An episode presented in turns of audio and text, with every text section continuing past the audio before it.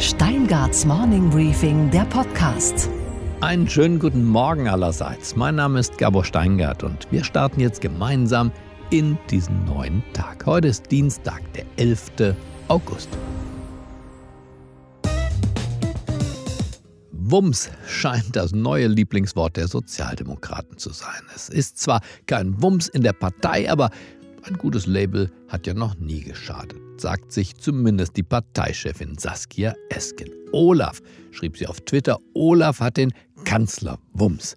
Naja, also Olaf Scholz wird der Kanzlerkandidat der SPD, wollte sie damit sagen. Dass aus dem Kandidaten auch tatsächlich dann später ein Kanzler wird, ist allerdings wenig wahrscheinlich. Nicht mal der Altbundeskanzler Gerhard Schröder, dessen Generalsekretär jener Olaf Scholz einst war, glaubt daran. Ich glaube, dass die nächste äh, Regierung äh, eher schwarz-grün werden wird. Wenn man mal die, die Umfragen sich genau anschaut. Selbst wenn die SPD allen Ernstes ein Bündnis mit der Linkspartei und den Grünen anstreben sollte, wäre Scholz ja noch immer nicht Kanzler. Denn die Grünen liegen ganz klar vorn. Scholz müsste dann eher wohl den Steigbügel halten für Robert Habeck oder Annalena Baerbock. Es gibt trotzdem einen einzigen Menschen, der Scholz wirklich Chancen einräumt. Und das ist er selbst. Und deshalb ist unser ganz ehrgeiziges Ziel, die nächste Bundestagswahl erfolgreich zu bestreiten und die nächste Regierung zu führen. Ich freue mich über die Nominierung und ich will gewinnen.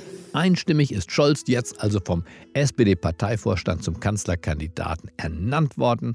Martin Schulz weiß im Übrigen, wie viel diese Einstimmigkeit wert ist. Auch von Saskia Esken, die Scholz im Rennen um den Parteivorsitz erst verbal anging und dann ausstach. Heute will sie Scholzens Nominierung als Zeichen der Geschlossenheit verstanden wissen. Aha, ihre Anhänger, die ja eigentlich nur schnell raus wollten aus der Großen Koalition und sich einen Linksruck heute auch noch wünschen, hat sie mit dieser Nominierung von Scholz vorsätzlich verwirrt. Und weil sie das ja weiß, muss sie jetzt die Verwirrten um Vertrauen bitten.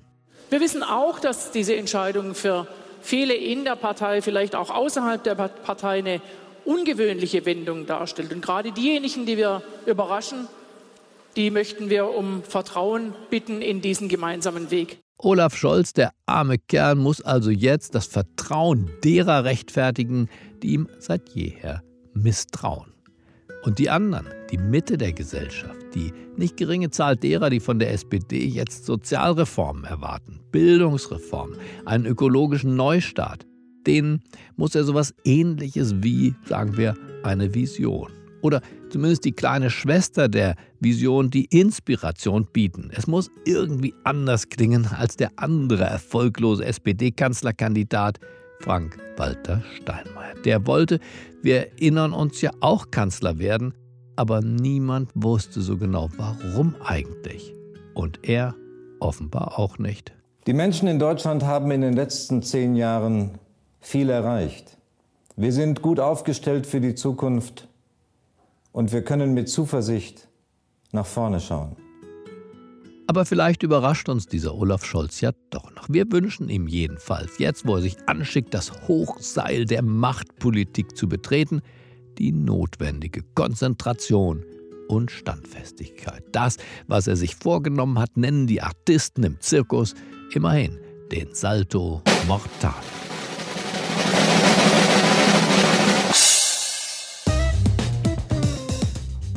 Unsere weiteren Themen heute. Mit dem früheren nationalen Sicherheitsberater des Weißen Hauses, John Bolton, spreche ich über seinen Bruch mit Donald Trump und weshalb der Präsident seiner Meinung nach in der Außenpolitik viel zu sanft und zu nachgiebig ist. I think we would solve a big problem in the Middle East and around the world uh, if the Ayatollahs went back to saving souls and stopped running the government. Unsere Börsenreporterin in New York, Sophie Schimanski, berichtet über den S&P 500, der trotz mittelprächtiger Unternehmensergebnisse weiter steigt und steigt und steigt. Wir hören gemeinsam, wie Amazon in den USA den Shopping Malls, also den großen Einkaufsstraßen, nicht nur den Todeskuss verpasst, sondern sich anschließend auch noch ihrer Hüllen bemächtigt. Und wir schauen auf Dirty Dancing. Denn der Filmklassiker der 80er Jahre erlebt jetzt auf wundersame Weise seine Wiederauferstehung. John Bolton ist das Schreckgespenst aller Liberalen in Amerika und auch hier bei uns. Erzkonservativ, klug, wortgewaltig, die Mutter aller Falken. Er war der Mann, den ausgerechnet Donald Trump mäßigen musste, als Bolton nationaler Sicherheitsberater im Weißen Haus wurde und am liebsten Kampfgeschwader gegen missliebige Regime aller Art losgeschickt hätte. John's very good. John is a uh He has strong views on things, but that's okay. I actually temper John, which is pretty amazing, isn't it? Nobody thought that was to happen. I'm the one that tempers him, but that's okay. Aber die gute Laune zwischen den beiden Männern ist verflogen. Es herrscht Eiszeit. Nach anderthalb Jahren warf Trump Bolton raus, behauptet zumindest Trump. Bolton sagt, er selbst habe seinen Rücktritt angeboten. Das Spektakel dieser Trennung ist rund ein Jahr her. Am Freitag erscheint jetzt in Deutschland das neueste Buch von John Bolton und damit beginnt ein neues Spektakel. Das Weiße Haus hat versucht, das Erscheinen dieses Buches zu verhindern. Vergeblich. Die Meinungsfreiheit war stärker als Donald Trump. Gott sei Dank. Der Titel des Buches lautet Der Raum, in dem alles geschah.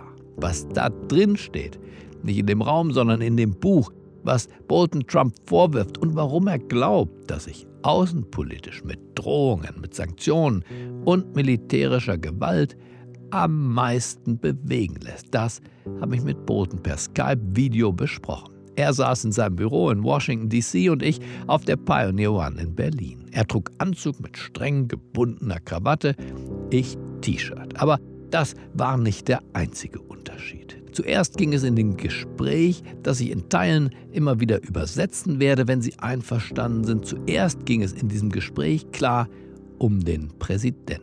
Der sei nicht faul, so Bolton, aber für ihn gäbe es nur eine einzige gültige politische Linie, nämlich wie kann er sich die Wiederwahl sichern.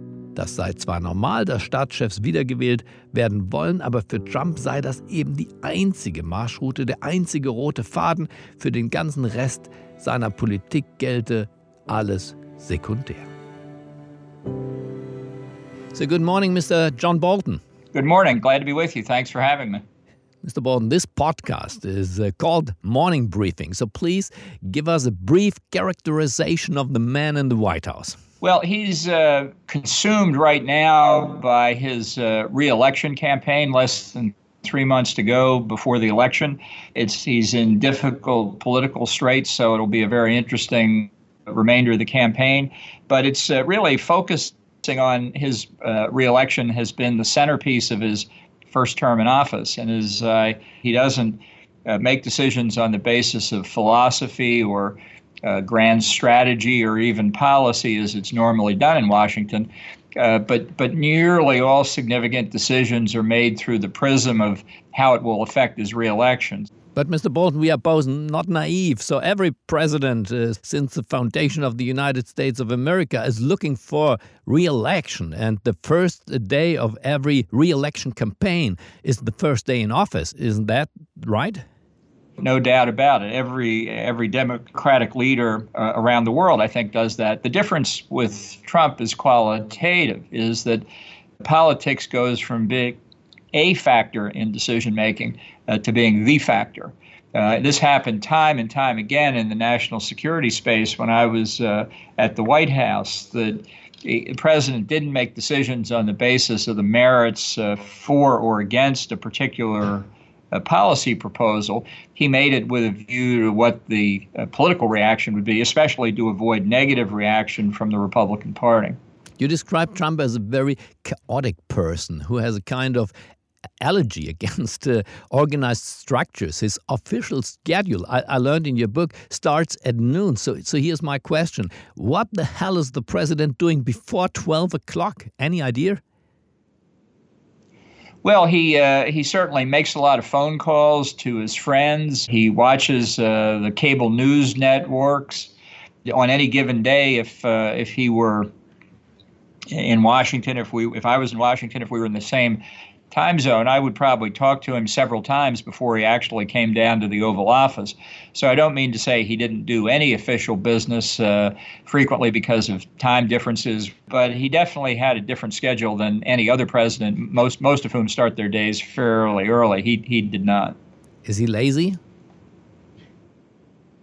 No, I think I think he's full of energy. He, he works very hard. It's just he's not working hard on the things that most presidents spend their time doing. I think he uh, watches the cable news networks, Fox in particular, quite a bit in the little dining room uh, that presidents have off the Oval Office. I think it's possible to, uh, when he leaves office to do statistics on how much time he spent watching TV versus doing other things. I think that'll be a very interesting statistic to see. Did you had any meaningful discussions with him, some exchange of idea? Because I'm sure th there should be some accomplishments of Mr. Trump. Otherwise, the American people would have elected an idiot. Would you go that far? I don't think he's competent to be president, but we certainly had long discussions, uh, most of which I would say consisted of him talking on a whole range of different subjects, which might or might not be related to the uh, the reason the the meeting was called. And I try and lay out some of those in the book to show that that he proceeded in a stream of consciousness, and it was very hard to get through an agenda of a meeting to make sure we covered all the points that had to be covered to allow the people who needed to speak with him. The the purpose of the U.S. National Security Council process is really to make sure that the president has all the data he needs and all the options he needs to make the best decision. And uh, that was a process that was very difficult to maintain in, in the midst of the Trump chaos. I, uh, in the book, I describe working in the Trump White House as like being on the inside of a pinball machine. Also, der Präsident, sagt Bolton, würde tatsächlich jeden Tag bis mittags vor allem Fernsehen. Und bei Meetings, also bei den streng getakteten Besprechungen, auch mit den nationalen Sicherheitsberatern und dem CIA, weiche er immer wieder ab vom Thema. Es würde geredet, um nicht zu sagen geschwafelt. In diesem Trump-Chaos im Weißen Haus habe er, John Bolton, sich gefühlt wie in einem Flipperautomaten. Und dann haben wir noch über Politik gesprochen. Seriös und kontrovers. Ich habe ihn herausgefordert und habe ihn gefragt nach dem geplatzten Atomdeal mit dem Iran und die Frage gestellt, ob es denn ohne den Deal wirklich seiner Meinung nach besser und friedfertiger um diese Welt bestellt sei. Der erzkonservative Bolton ist der Meinung, Druck und eben auch die gezielte Tötung eines wichtigen Generals im Iran habe das Regime geschwächt. So sehr geschwächt, dass die regierungskritischen Demonstrationen damit unterstützt werden. I learned in your book that the president wasn't that hawkish. You, you had expected maybe more. Um, in your eyes, sir, he, he was too soft if it comes to the regime in Iran or North Korea. For me, that information comes along as good news uh, as a German. Why do you think we would be better off, we as the Western community would be better off with no agreement, for example, with the Islamic State of Iran? there is no evidence that Iran, under the Ayatollahs, has made anything like a strategic decision to give up nuclear weapons. Quite the contrary, I think all of the evidence is that Iran is continuing to pursue that capability as well as the ballistic missile uh, program to provide uh, delivery vehicles for the nuclear weapons. So this this regime remains a very very uh, threatening regime to our interest and, and to Europe's interest in the region as well. And when you negotiate with a regime that doesn't honor its commitments, uh, where you have an agreement that's wholly inadequate in terms of verification and which doesn't deal with other aspects of Iran's belligerent behavior, the agreement actually em- emboldens and empowers them. It doesn't restrain them. And I could go through the same sort of calculus with North Korea and the and the larger strategic uh, issues that we have with China and Russia. But let's stay with Iran uh, uh, for for a while. You you often announce some painful consequences for the regime, but these guys uh, really didn't care. Even if you're right, it's hard to negotiate with with these kind of religious leaders. Uh, they, they are not soft if it comes to to power and to military power, especially. But maybe these painful consequences help them to survive.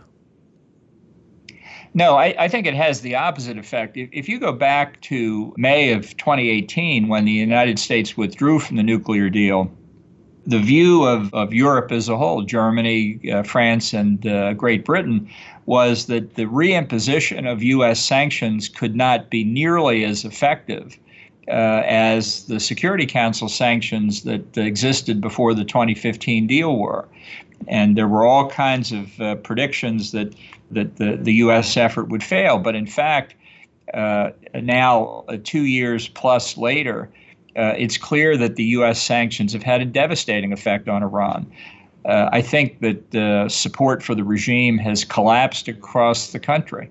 And you can see it in demonstrations and protests uh, in the smaller cities and towns all around Iran that don't get a lot of coverage in the Western press. I think the regime is probably at its weakest point since the revolution in 1979. What it has, though, is it has the Revolutionary Guards and the Basiji militia, uh, and they have the guns. But I think that the, the conditions exist, and we should do more to foster them, to fragment the Revolutionary Guard and the conventional military and bring the regime down. I think the regime is much more unstable than people think. What does it mean uh, to do more? You're still thinking about military action? No, of course not. But I think, uh, for example, the killing of Qasem Soleimani uh, has had a tremendous negative effect on the regime's stability uh, and legitimacy inside Iran. And the world is a better place now, sir? I think we're getting to it. I, I think this is a, a difference, a kind of cultural difference in some respects between some European countries and the United States, where European diplomats are more content to manage problems, whereas the U.S. view is that we should solve problems. And I think we would solve a big problem in the Middle East and around the world uh, if the Ayatollahs went back to saving souls and stopped running the government. But this was also part of your conflict with the president. You have been more hawkish than this president. He was not a German or not a European style politician. He was an American businessman, and he also maybe believes that even if you have a tough stance uh, in the rhetoric approach, like Richard Nixon did. Richard Nixon, for example, Mr. Bolton, he, he was a very hawkish politician, extending the war in Vietnam. And on the other hand, uh, he was the man who, together with Henry Kissinger, opened up China. Would you say that was a historical mistake? Well, let, let's come back to Iran first. Uh, look, mm-hmm. uh, you, you may be very happy with Trump in a second term because once he's freed of the electoral guardrail of having to get reelected and, and largely free of fear of the reaction by the Republican Party in Congress, uh, I think it's entirely possible he would sit down with the Ayatollahs and try and cut a deal. And I think the danger is we'd get a reprise of the 2015 nuclear deal and we'd be right back to where we were before you know, in terms of Nixon's uh, playing the China card against the Soviet Union, I think that that was a significant diplomatic uh, stroke for the United States. The the problem has been in the in the ensuing years that too many people in the United States and in Europe haven't seen that conditions in China have not proved out to be the way we thought they would turn out uh, after Deng Xiaoping moved the country away from Marxist economic principles.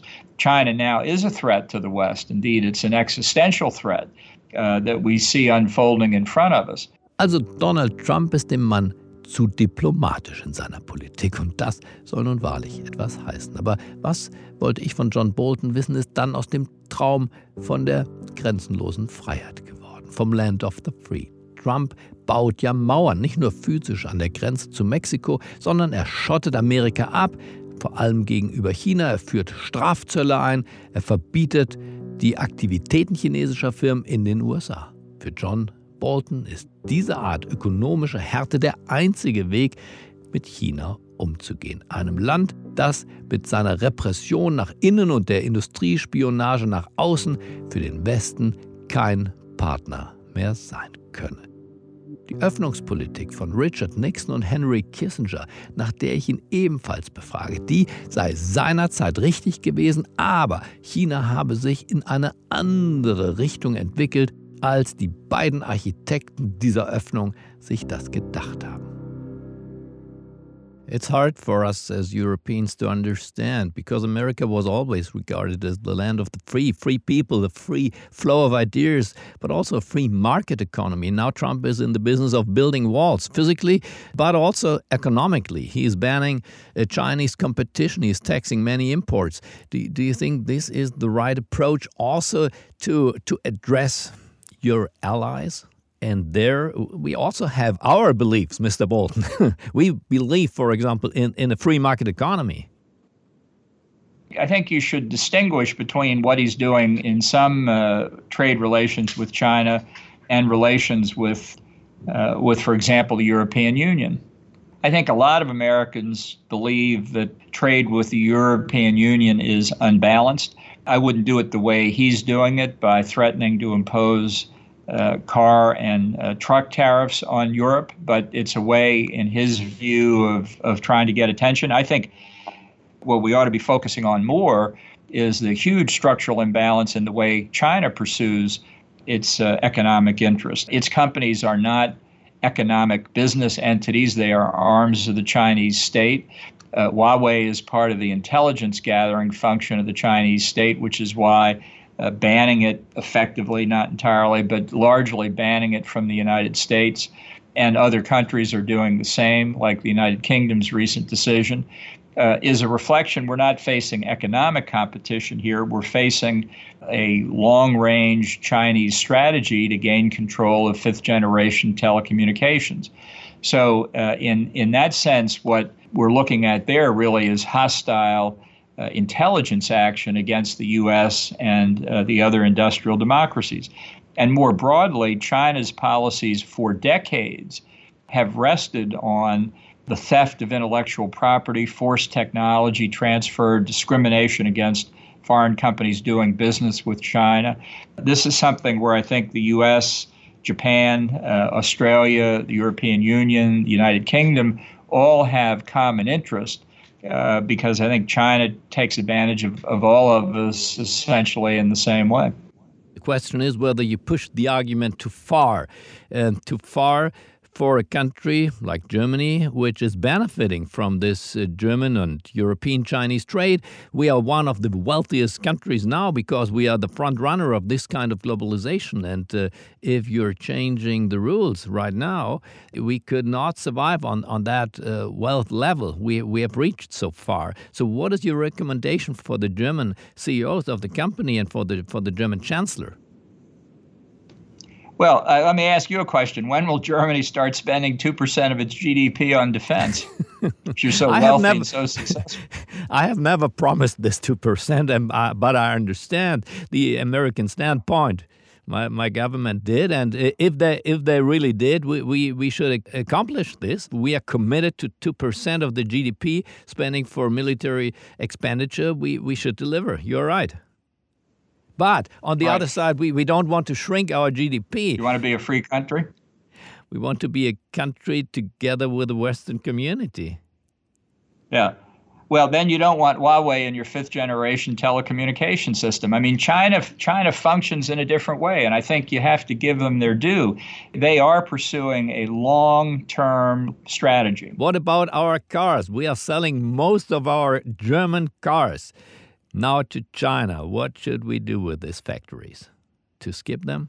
I think you ought to ask uh, how much of the technology of those cars is being pirated by the Chinese to make their own so they won't have to buy from Germany anymore.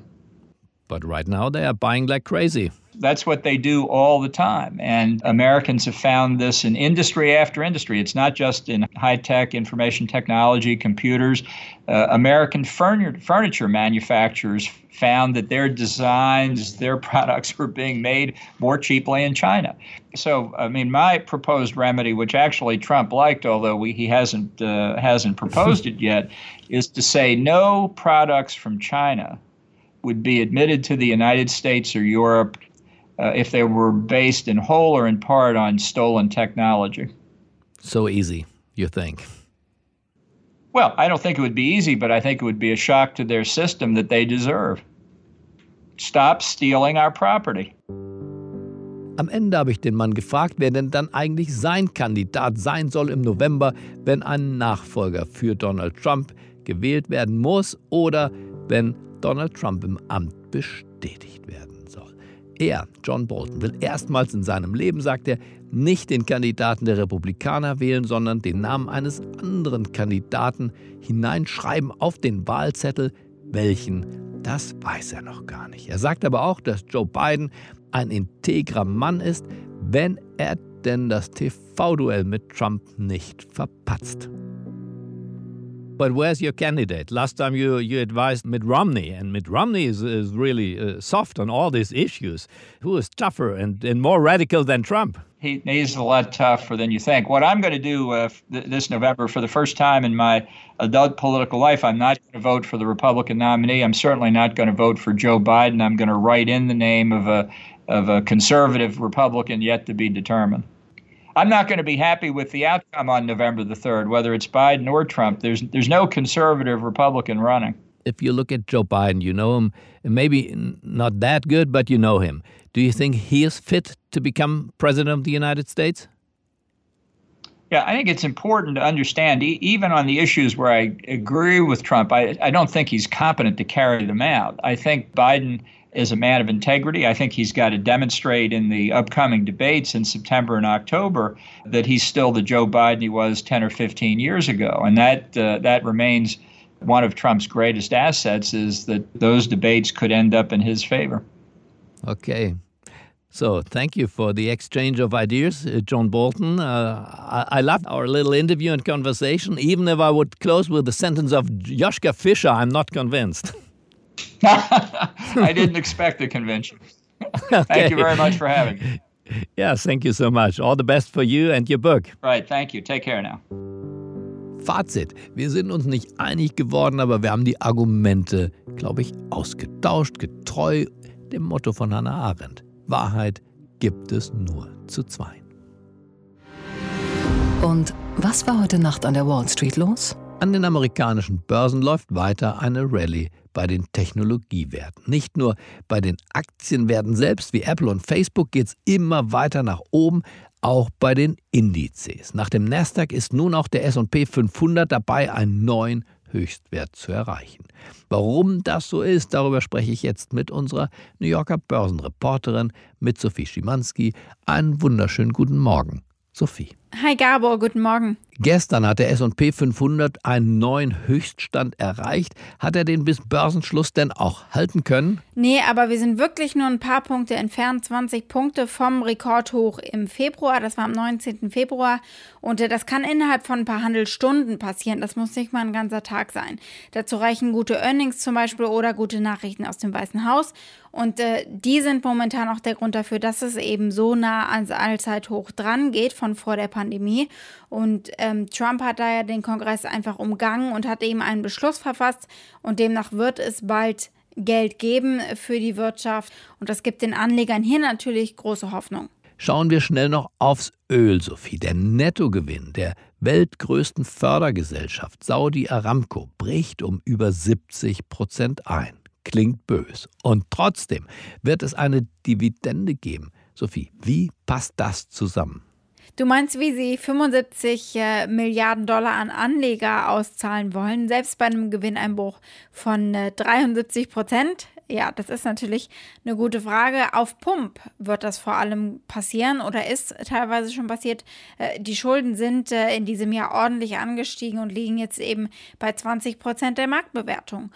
Und Anfang des Jahres lag diese Rate bei minus 5 Prozent. Also man sieht daran auch ganz klar, wie sie sich eben nach oben geschraubt hat im Verlaufe der Pandemie.